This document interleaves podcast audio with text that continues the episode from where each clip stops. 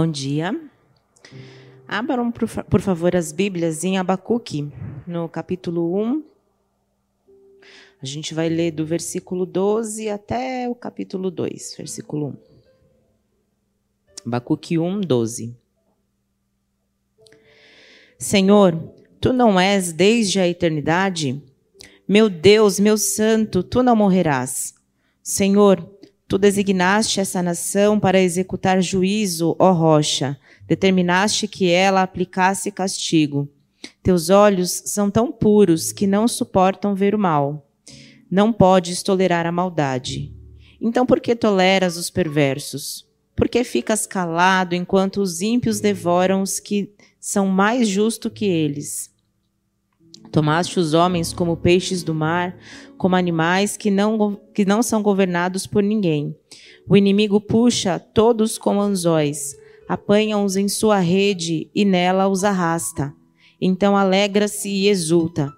E por essa razão ele oferece sacrifício à sua rede e queima incenso em sua honra, pois graça à sua rede vive em grande conforto e desfruta iguarias mas continuará ele esvaziando a sua rede, destruindo sem misericórdia as nações? Ficarei no meu posto de sentinela e tomarei posição sobre a muralha. Aguardarei para ver o que o Senhor me dirá e que resposta terei à minha queixa. Essa é a palavra do Senhor. Pai, obrigado pela tua palavra. Obrigado porque o Senhor tem ouvidos para nos ouvir. Ah, e ouve até as nossas queixas, ouve os nossos dilemas, ouve a nossa angústia. E obrigado porque, ao ouvir a nossa angústia, o Senhor demonstra cuidado por nós. E essa manhã nos lembra quem tu és, porque é isso que sana as nossas dúvidas acerca da realidade. Nós oramos assim no nome do Senhor Jesus. Amém. Nós estamos aqui numa série. Como você sabe, essa série tem o título de O Deus Ilógico. E na semana passada nós começamos a investigar o livro de Abacuque. E estamos observando o livro de Abacuque e os dilemas desse profeta. Um profeta que vai diante de Deus e pede que o Senhor derrame juízo. E isso faz com que o texto de Abacuque seja absolutamente único. Porque quando você olha para todos os textos dos profetas na Bíblia, eles são indivíduos que Deus chama para anunciar juízo para anunciar a justiça de Deus que vai ser derramada. Abacuque é o contrário, ele vai diante de Deus e pede que Deus haja com justiça. E por que que ele pede a Deus que ele haja com justiça? Porque num primeiro momento Deus ele parece apático aos olhos de Abacuque. Abacuque, ele diz: Senhor, até quando gritarei a ti violência sem que tu me ouças? A justiça está sendo corrompida, a opressão. E na semana passada nós vimos que este Deus apático, ele é um Deus que, na verdade, governa soberanamente e que não se reduz a microgerenciamento de particularidades humanas. A gente viu que Deus ele sempre vai ser percebido como apático quando a gente fica muito focado nas nossas coisinhas, quando a gente fica muito focado nas nossas particularidades, na nossa mesquinhez do nosso movimento particular. E aí Abacuque então vira para o Senhor e fala: Senhor, Tu não estás vendo o caos que nós estamos vivendo? Abacuque está ali no final da era do reino dividido, a nação do norte, o reino do norte ali, Israel, já foi destruída pelo império assírio. Agora restou alguns poucos ali no sul, no chamado Reino do Sul. E Abacuque está diante do caos, ele vê a violência, ele vê a corrupção, ele vê a imoralidade, ele vê a perversidade da sua nação. E ele fala: Senhor, você não está vendo? E Deus responde ao Abacuque, fala assim: Eu estou vendo. E ele diz: Eu vou mandar os babilônios para expurgar os pecados de vocês. Estou atuando de maneira soberana, e eu vou levantar os babilônios e vou atuar de maneira que os babilônios serão o meu juízo sobre vocês. Você clama a mim justiça? Você está dizendo que tem violência? Você está dizendo que tem imoralidade? Você está dizendo que tem um monte de problema? Pois é, eu vou dar mais isso aí para vocês. Você está dizendo violência? A minha resposta: eu vou dar mais violência. Vou mandar um povo violento como você nunca viu. Você está dizendo injustiça? Eu vou mandar sobre vocês um povo injusto que você nunca viu, como você nunca viu. Você está dizendo que esse povo é perverso, que a nação é perversa, se entregou à perversidade? Pois é, eu vou mandar sobre vocês um povo pior do que vocês em termos de perversidade. Estou levantando os babilônios, Abacuque, e os babilônios serão o meu instrumento de juízo sobre vocês por causa da maldade de vocês, por causa da idolatria de vocês, por causa da perversidade de vocês. E nós paramos aqui na semana passada. Essa resposta que Deus dá para a primeira queixa de Abacuque, Senhor, você não está vendo? Ela causa intriga, ela deixa Abacuque completamente sem chão. Abacuque não consegue compreender como Deus vai usar um povo que é pior do que a nação de Israel para purificar a nação de Israel. Ele não consegue compreender o fato de que Deus decidiu usar um instrumento que aparentemente e de fato era mais sujo do que a nação, a própria nação de Israel. E Abacuque entra em crise. Agora ele não tem a percepção de Deus como um Deus apático. Agora ele tem a percepção de um Deus como um Deus antagônico, que se contradiz. Peraí, Senhor. Tem um problema aqui. Como é que o Senhor pode mandar esse povo pior do que a gente para limpar a gente da nossa sujeira? Versículo 13: Teus olhos são puros e não suportam ver o mal, não podes tolerar a maldade, então por que toleras os perversos? Por que, que você tolera os babilônicos, Senhor? E note, se você está lendo esse texto de maneira fiel, eu quero chamar a atenção de que essa contradição aqui, aparente contradição, ela é bem grave. Porque Deus está dizendo: eu não tolero o mal, Abacuque. Por isso vou punir vocês. E ele usa uma nação que aparentemente Deus tolera o mal dela. Ele diz: Eu não tolero o mal de Israel, eu não tolero o mal de Judá. Vou julgar Judá, Abacuque. Abacuque fala: Beleza, Senhor. Agora está tudo equilibrado na minha teologia, na minha cartilha batista, na minha, no meu jeito de pensar sobre Deus, está tudo certinho. Deus é santo, não tolera o mal. Legal. Aí Deus diz e fala assim: Pois é, eu vou mandar os babilônios. Mas espera aí, Senhor. Você não tolera o nosso mal, mas vai tolerar o mal dos babilônios? Você vai julgar a gente não vai demonstrar que não toleras o mal e vai tolerar o mal dos babilônios? Espera aí, tem alguma coisa errada. Tem uma contradição aqui, Senhor. Eu não estou conseguindo compreender isso. Abacuque está sofrendo de um mal que eu quero chamar de idolatria da razão. O que, que é a chamada idolatria da razão? A idolatria da razão é quando eu quero submeter o Senhor às minhas cartilhas, aos meus pensamentos e às minhas categorias de pensamento. Eu quero dizer, Senhor, você não está se encaixando na minha percepção que julgo correta de ti mesmo, portanto se adequa aí, Senhor.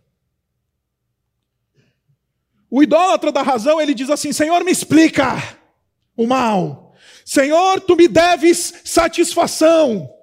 Senhor, me explica esse negócio porque eu estou confuso e tu deves apaziguar a minha confusão. Senhor, as minhas categorias de teologia, as minhas categorias de pensamento, as minhas categorias, elas estão sendo colocadas em xeque aqui. Por isso tu me deves uma explicação. Abacuque está lutando com essa idolatria. A idolatria de achar que Deus ele está de joelhos diante das nossas categorias de pensamento, diante das nossas teologias, diante das nossas inclinações do coração, diante daquilo que a gente acha sobre Deus ou aquilo que a gente acha que Deus deveria ser ou fazer. Idolatria da razão. Ele vê Deus dizendo: Eu sou soberano, eu vou levantar os babilônios, eu tenho um plano macrocósmico. E Abacuque diz: não encaixou na minha cartilha batista. Não encaixou na minha asepsia religiosa. Não encaixou na minha percepção de Deus. Não concordo, Deus. É isso que Abacuque está lidando. É com esse drama que Abacuque agora está lidando. Antes, ele lidava com uma aparente apatia. Deus falou: Eu vou agir. Não sou apático, não. Agora ele lida com uma aparente contradição do caráter de Deus.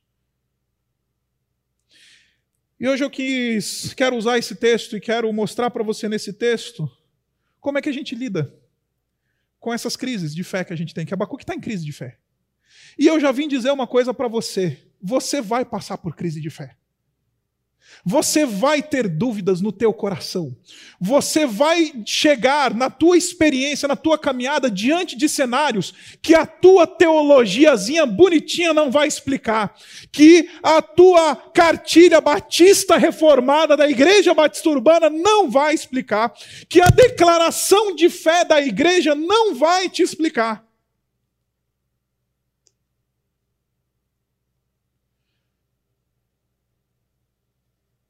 E aí a pergunta que se levanta é: o que, é que eu vou fazer nessa hora?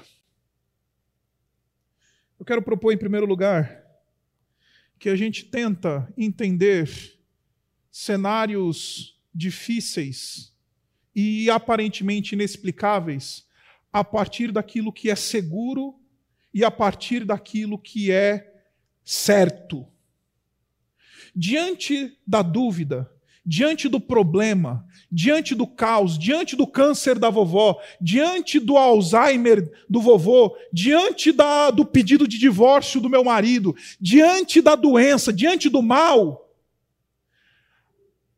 Abacuque, ele dá passo para trás e não passo para frente.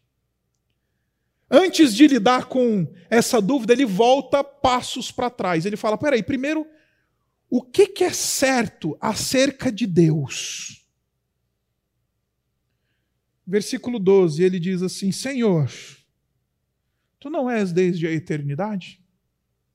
Abacuque, ele está trazendo à sua memória aquilo que é certo acerca do seu conhecimento de Deus. E a primeira coisa que ele fala é: eu estou diante do caos, eu estou diante do problema, eu estou diante daquilo que eu não consigo explicar, mas eu tenho conceitos que a palavra de Deus me ensina. Eu tenho conceitos que a fé me educa. Por isso eu vou dar um passinho para trás. Porque talvez eu vou conseguir enxergar coisas que eu ainda não enxerguei no meio do problema. E a primeira coisa que Abacuque traz à sua memória é: Deus é eterno. Deus é soberano. Deus ele não está limitado às contingências da história. Deus ele não olhou para a eleição do Biden e disse: "Oh, e agora, o que eu tenho que fazer com isso daqui?" Deus ele não está escravo e refém daquilo que está acontecendo na história. Deus ele não se limita pelos eventos que acontecem na nossa vida. E Abacuque se lembra muito bem disso, ele fala: Senhor, tu não és desde a eternidade. A primeira coisa que vem à memória dele é: quem é Deus? O Deus que eu professo apesar da aparente contradição, este Deus é eterno. Este Deus não está limitado ao desenrolar da história, ele não precisa abrir a CNN para saber o que vai acontecer. Eu passei essa semana inteira com a CNN ligada, acompanhando a apuração da eleição norte-americana. Deus não precisa disso. Deus não precisa abrir a capa do jornal para ver o que, que ele vai fazer. Senhor, tu não és desde a eternidade. Segundo lugar, ele diz assim: Meu Deus, meu santo. Ele lembra da santidade, não somente do fato de que Deus, ele é eterno, mas ele é santo. Está vendo Abacuque dando passos para trás? Ele está diante de um dilema. Mas o fato dele estar diante de um dilema não quer dizer que ele vai negar a partir de agora a fé que ele recebeu, que ele não vai negar a fé que a percepção de Deus que a tradição judaica aqui nesse momento já tinha entregue a ele.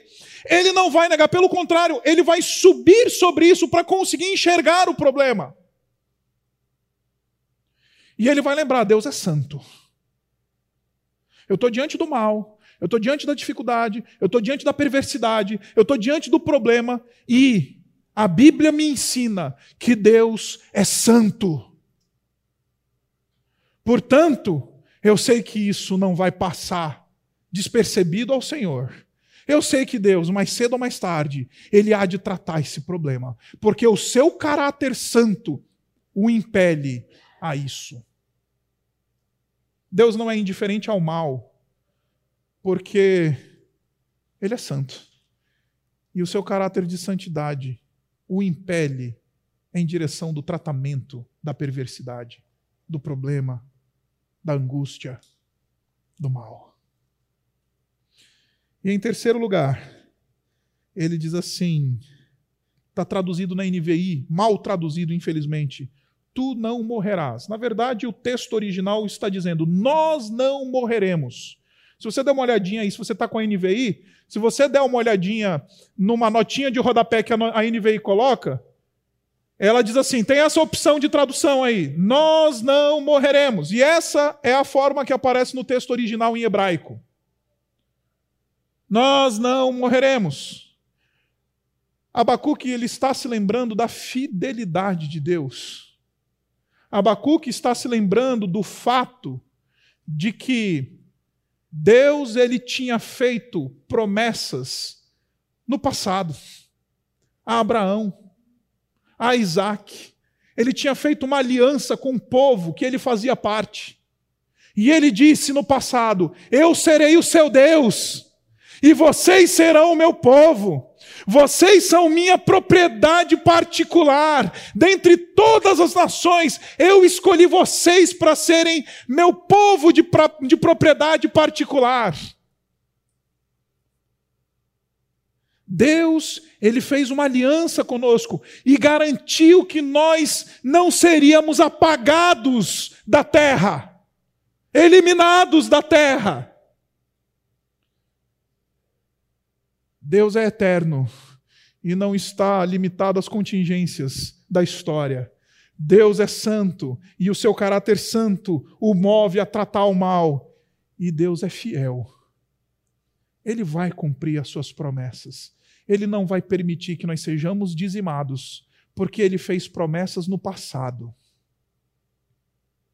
O que eu estou querendo dizer para você, meu irmão e minha irmã, é que é um profundo conhecimento de Deus é que nos sustenta na hora da crise. Na hora da crise, louvorzão não vai te sustentar. Na hora da crise, Spotify gospel não vai te sustentar. Na hora da crise do problema, o que vai te sustentar em fé é ter uma visão clara, um conhecimento claro de quem Deus é. Porque acredite, você vai acordar um dia que você não vai estar afim de ouvir louvor gospel. Quando a tua mulher virar e falar assim, eu quero divórcio. Quando teu filho virar para você e falar assim, papai, eu estou envolvido com droga. Quando o teu chefe virar e falar assim, está aqui o teu aviso prévio. Eu garanto para você que não vai ser para o louvorzão gospel que, vai, que você vai correr. O que nos sustenta na hora da crise, no câncer, na angústia, no divórcio, é conhecer a Deus. O que está sustentando Abacuque em fé diante dessa notícia de que Deus vai punir, vai trazer miséria sobre Israel, de que Deus ele vai trazer um povo perverso e vai derramar sangue e vai trazer mal. É, eu conheço meu Deus. Eu não consigo entender e escrutinar todos os elementos do plano dele, eu não consigo escrutinar tudo aquilo que Deus planejou, mas eu sei quem é o meu Deus.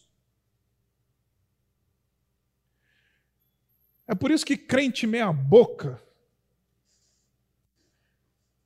ele entra em crise e faz mimimi.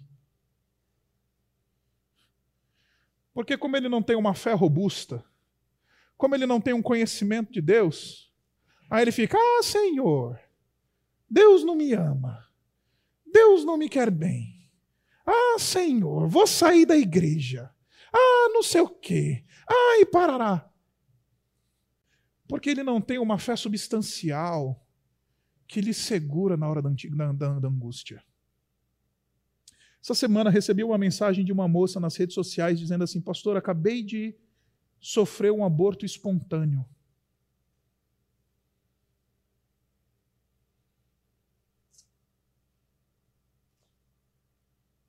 Onde está Deus? Minha resposta para ela foi: Eu não sei. Eu também não sei por que Deus permitiu que você sofresse e esteja atravessando por isso. Mas eu queria que você se lembrasse de quem é o seu Deus porque nessa hora da dor, na hora do sofrimento, o que vai te sustentar é conhecer o teu Deus. Na hora da dor, na hora do sofrimento, na hora do caos, o que vai te sustentar não vai ser evento gospel, não vai ser campanha da igreja, não vai ser oferta no altar. O que vai te sustentar é um conhecimento sólido de quem teu Deus é. Abacuque, ele lida com as suas angústias não colocando Deus em xeque, colocando a sua percepção em xeque. Porque, meus irmãos, o problema, a angústia, o sofrimento, a dor, nos dá uma falsa sensação de que nós temos que colocar Deus em xeque. Já que o mal está acontecendo, quem é o culpado? Deus. Já que o sofrimento está vindo aí, está batendo a porta, já que a crise aconteceu, a nossa tendência nesse momento é simplesmente colocar Deus em xeque. A nossa tendência é falar: o problema aqui não sou eu, o problema aqui não é a minha percepção, o problema aqui é Deus. A gente nunca vai colocar Deus em xeque se a gente conhecer bem o Deus que a gente tem. Se eu conheço, se eu tenho um relacionamento contínuo com Ele, se eu me exercito na fé, na devoção, eu desfruto de intimidade e ando com Ele, o sofrimento bate na porta, ele vai bater. A angústia, o problema vai bater na porta. Eu não vou colocar Deus em xeque. Eu vou colocar a minha percepção em xeque. Então o que eu vou fazer? Eu preciso dar passos para trás. Lembrar quem tu és. Isso rima e combina com a fala de Jeremias. Quero trazer à memória aquilo que me dá esperança. Jeremias, quando escreveu as Lamentações, no capítulo 3, versículo 22, ele está diante de uma Jerusalém destruída. Ele está diante de uma cidade que foi derrubada por esses babilônicos aqui que o Abacuque está tá recebendo a notícia de que vão vir. Os babilônicos vieram os babilônicos destruíram Jerusalém. Os babilônicos vieram e passaram a régua. Aí o Jeremias, olhando para a cidade destruída, ele lamenta, ele chora, ele se angustia. Mas ele diz: Eu quero trazer à memória o que me traz esperança. E a memória que nos traz esperança é a memória de quem Deus é. Porque o pastor pode ajudar no aconselhamento, o terapeuta pode ajudar lá na terapia, o psiquiatra pode recomendar e prescrever um médico, um remédio. Mas o que nos sustenta e guarda a nossa alma e o nosso coração na hora da angústia é saber quem Deus é. Abacuque diz: Eu sei em quem tenho crido, e estou bem certo que é poderoso para guardar a minha herança até chegar lá. Eu sei quem é meu Deus.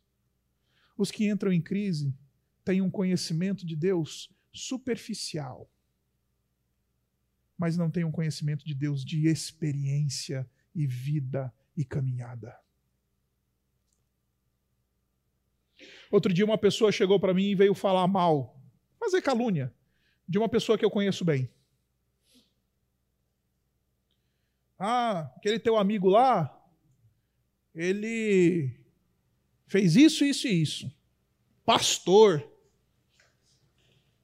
Aí virei para ele e falei assim: fica tranquilo que você não vai me abalar, não. Eu conheço bem melhor do que você essa pessoa de quem você está falando. Eu sei quem ela é. Isso não vai me abalar. O que você está falando, na verdade, você devia voltar e pedir perdão pela tua maledicência. Porque eu conheço bem a pessoa que você está falando. E essa pessoa tem um caráter de integridade. Essa pessoa eu sei quem ela é. Então não me traga esse teu essa tua maledicência de WhatsApp. Porque isso daí é satânico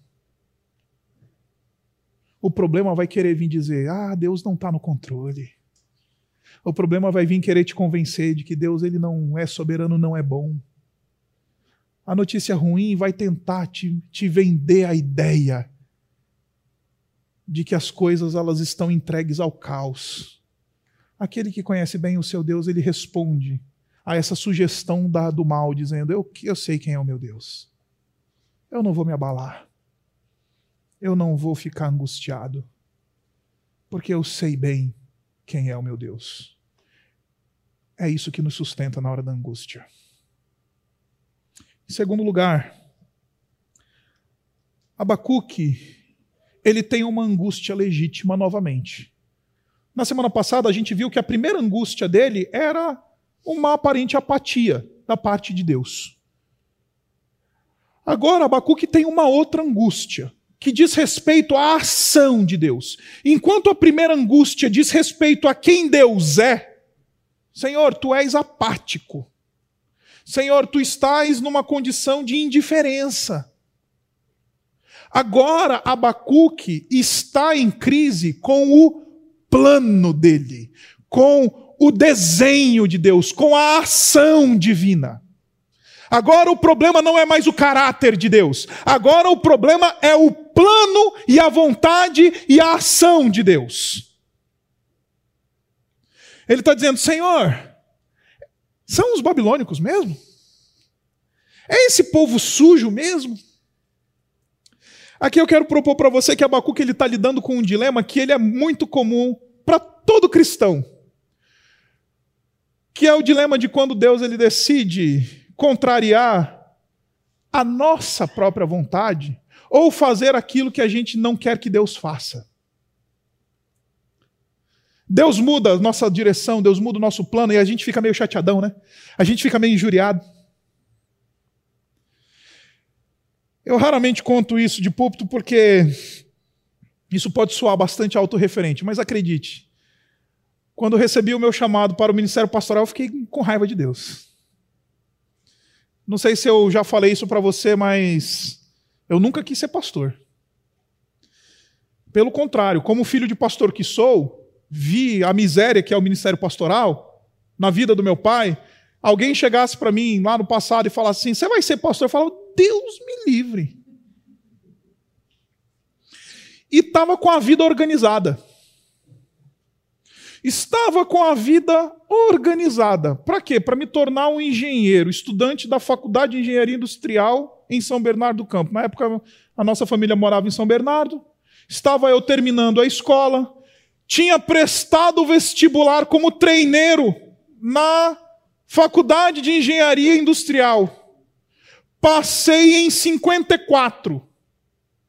54 lugar descobri que os primeiros 50 entravam na classificação geral, entravam na FEI com bolsa. Falei, ah, meu amigo, esses últimos seis meses da escola eu vou dar uma ralada no cursinho e na escola, prestarei o vestibular novamente no final do ano e vou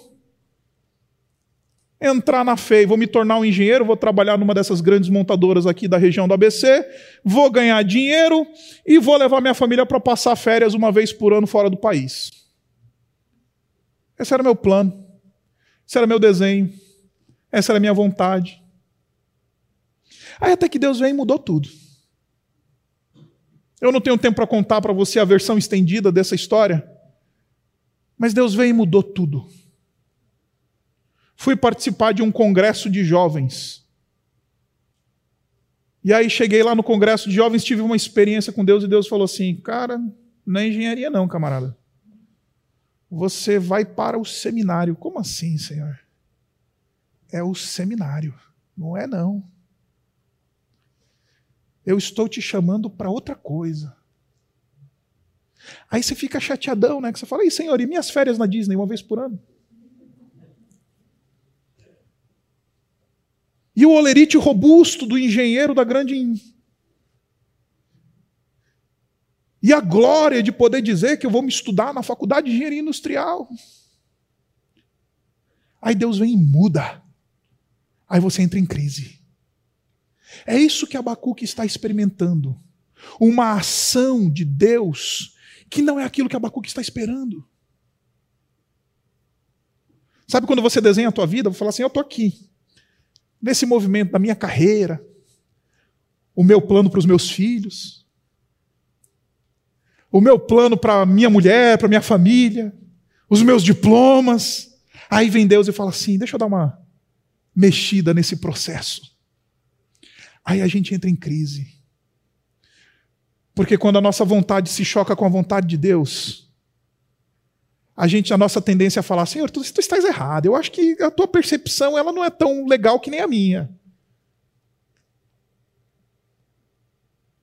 Porque Deus vem e tem esse poder de mexer e bagunçar tudo. E falar, você está indo nesse caminho, mas eu estou te chamando para o outro. Aí nessa hora a gente tem duas alternativas. Simples. A primeira delas é falar: Senhor, não entendo, mas aceito. Ou então brigar com Deus e viver uma vida miserável.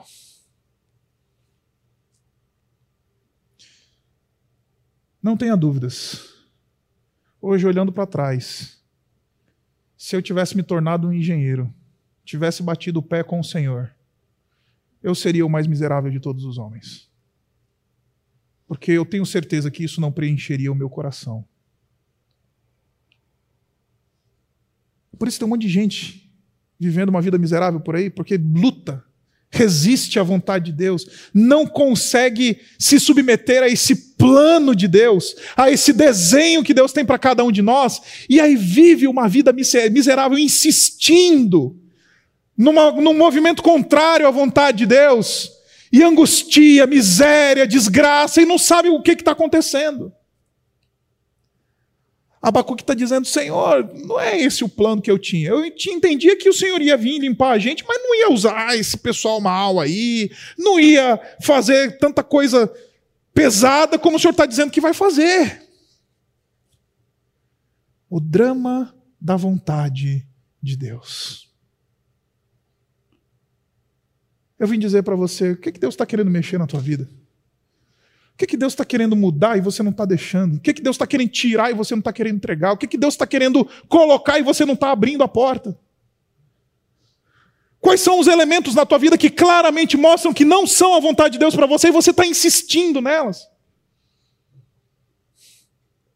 Eu vim dizer para você Lembre-se de quem é o teu Deus. E descanse. Porque mais do que fazer a sua própria vontade, é muito melhor descansar nesse caráter bondoso de Deus que Abacuque está voltando atrás, está dizendo: Eu sei quem é o meu Deus. Então eu posso abrir mão do meu plano. Eu posso abrir mão da minha vontade mesquinha. Eu posso abrir mão do meu desenhozinho de vida, do meu plano estratégico da carreira, dos meus, das minhas, ah, do meu planejamento estratégico a curto, médio e longo prazo. Senhor, minha vida está nas tuas mãos. Abacuque está dizendo: Senhor, eu não estou entendendo. A sensação é que a, o teu, a tua ação, a tua volição, o teu desenho, ele não faz sentido nenhum. Mas ele termina essa porção nesse discurso. Capítulo 2, versículo 1, ele diz assim: Ficarei no meu posto de sentinela e tomarei a posição sobre a muralha.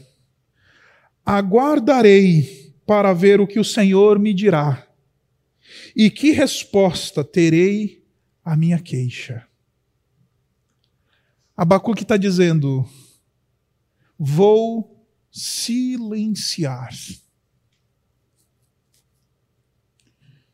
Eu vou aquietar o coração. Salmo 46, versículo 10. Aquietai-vos e sabei que eu sou Deus, e serei exaltado na terra. Quando a gente encontra um dilema, o primeiro passo é olhar é para trás, não é para frente. E é falar: Senhor, me ajuda a lembrar quem tu és diante desse caos. Senhor, me ajuda a ver onde é que isso está conflitando com a minha própria vontade e os meus próprios planos. E, Senhor, me ajuda a silenciar. Me ajuda a descansar. Me ajuda a calar minha boca. Me ajuda a esperar em Ti. E falar de silenciar numa geração de Twitter e falar de descansar numa geração da internet rápida é falar de Marte. Porque a gente não gosta de silenciar, porque a gente sempre tem uma opinião para dar, a gente sempre tem algo a dizer, a gente sempre tem alguma boa contribuição sobre um determinado assunto. A gente sempre tem os tais dois centavos a adicionar em alguma coisa. Abacuque está falando: eu não vou ficar discutindo, eu não vou ficar. Eu sei quem é o meu Deus, eu vou descansar a minha vontade, deixar ele fazer a dele e esperarei. Isso nós chamamos na teologia de contemplação. Isso nós chamamos na teologia daquele silêncio, que não é uma inércia, não é um movimento de você ficar lá bem bom, sentadão, porque note Abacuque, ele se coloca não somente numa condição de silêncio, de espera, mas de vigia. Ele sobe na torre. Ele sobe no muro, porque se ele sabe que está vindo o problema, se ele sabe que o, os babilônicos logo vão bater na porta, ele vai subir na posição da muralha e vai ficar de olho. Porque se Deus falou que é isso que vai acontecer, eu vou ver. Não é uma inércia espiritual de falar assim: ah, Senhor, então tá bom, eu vou aqui, deixa a vida me levar. Não, não é isso que Abacuque está ensinando para nós. Abacuque sobe na posição de vigia. Ele sabe que ele vai, vai esperar alguma coisa. Mas ele aquieta o coração. E ele contempla. Ele sossega. E ele silencia. E ele fala: Esperarei no Senhor. Eu vim dizer para você essa manhã: sobe na muralha, porque Deus vai fazer. E subir na muralha você vai testemunhar o que Deus está fazendo. Mas sobe na muralha em silêncio. Sobe na muralha e descansa. Sobe na muralha e fala: Senhor, eu vou aguardar em Ti. Eu esperarei em Ti. Eu quero contemplar aquilo que tu vais fazer, porque eu tenho certeza que tu vais me surpreender. Sobe na muralha, vigia, fica atento, mas descansa. Essa é a posição do cristão diante do dilema, diante da angústia, diante do problema, da crise conjugal, da crise de relacionamento na família, sabe aquela coisa que a gente conhece bem, aquelas picuinhas familiares. Sobe na muralha e contempla. Porque, meus irmãos, a nossa fé não é sobre racionalizar a Deus, é sobre vê-lo na beleza da sua santidade. A nossa fé é sobre vislumbrar um Deus grande, é sobre ver quem Deus é, é sobre silenciar o coração e falar: Senhor, opera porque eu quero te ver, mais do que ficar racionalizando a teu respeito, mais do que ficar é, é, discutindo teologia, mais do que ficar indo lá para discussão e, e reverberação, e, e, ficar, ah, é eleição ou livre-arbítrio, não sei o que, Senhor, eu quero subir na montanha e te ver. Porque é uma visão de Deus. Apazigua Abacuque apazigua o caos, apazigua o nosso interior questionante, o nosso interior que briga com a gente mesmo. Subirei na muralha e esperarei. Diante do dilema, a gente lembra quem Deus é. Diante do dilema, a gente deixa ser vencido nas nossas vontades e diante do dilema, a gente silencia numa espera vigilante, aguardando o que Deus vai fazer, aguardando Sua soberania, aguardando o Seu poder. Porque sabemos quem é o nosso Deus. Eu vim aqui dizer para você essa manhã: silencie. Silencie num mundo de Twitter, num mundo de Instagram, num mundo de redes sociais em que a gente tem que falar sempre alguma coisa, num mundo de pronunciamentos.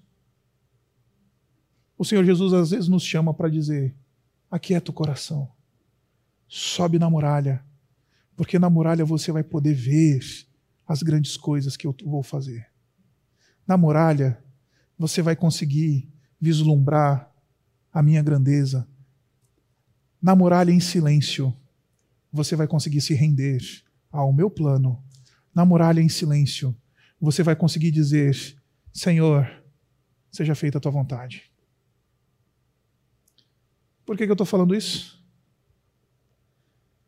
Porque teve um cordeiro que foi em silêncio diante dos seus algozes, como ovelha muda em silêncio diante dos seus tosquiadores.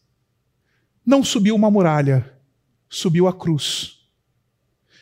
Uma ovelha em silêncio, dizendo: Senhor, é a tua vontade, eu não estou compreendendo, mas eu vou em silêncio e subo na cruz. Este Abacuque maior compreende perfeitamente esse dilema meu e seu há um Abacuque maior que nos mostra como silenciar, que nos mostra como descansar, ainda que doa, ainda que seja o povo babilônico vindo ali para bater na muralha, eu subo e descanso. Como cordeiro mudo, como ovelha que vai em silêncio diante dos seus tosqueadores, assim eu e você silenciamos, apaziguamos o coração e dizemos: Senhor, que seja feita a tua e não a minha vontade. Abaixe sua cabeça. Vamos orar. Pai, obrigado porque a gente pode silenciar. E obrigado porque o silêncio é o início de uma visão. uma visão de um Deus grande, que nos garante que vamos enfrentar problemas sim, que nos garante que vamos enfrentar uma realidade dura e difícil, mas que nos convida a lembrar quem tu és. Que nos convida abrir mão das nossas vontades mesquinhas e deixar com que o Senhor faça a tua própria vontade na nossa vida. E nos convida a silenciar, assim como fez o nosso Mestre Jesus. Como ovelha, em silêncio, subiu a cruz. Em silêncio, queremos nos render e subir a muralha. E aguardar o que o Senhor vai fazer. Por isso, Pai, essa manhã eu oro por aqueles irmãos meus que estão enfrentando dilemas reais, duros, palpáveis. Ah, Pai, vem e visita esses irmãos. Que o teu espírito consiga apaziguar corações e silenciar bocas e mentes. Que a tua doce vontade seja manifesta, ainda que inexplicável que a certeza de quem tu és guarde corações e pensamentos.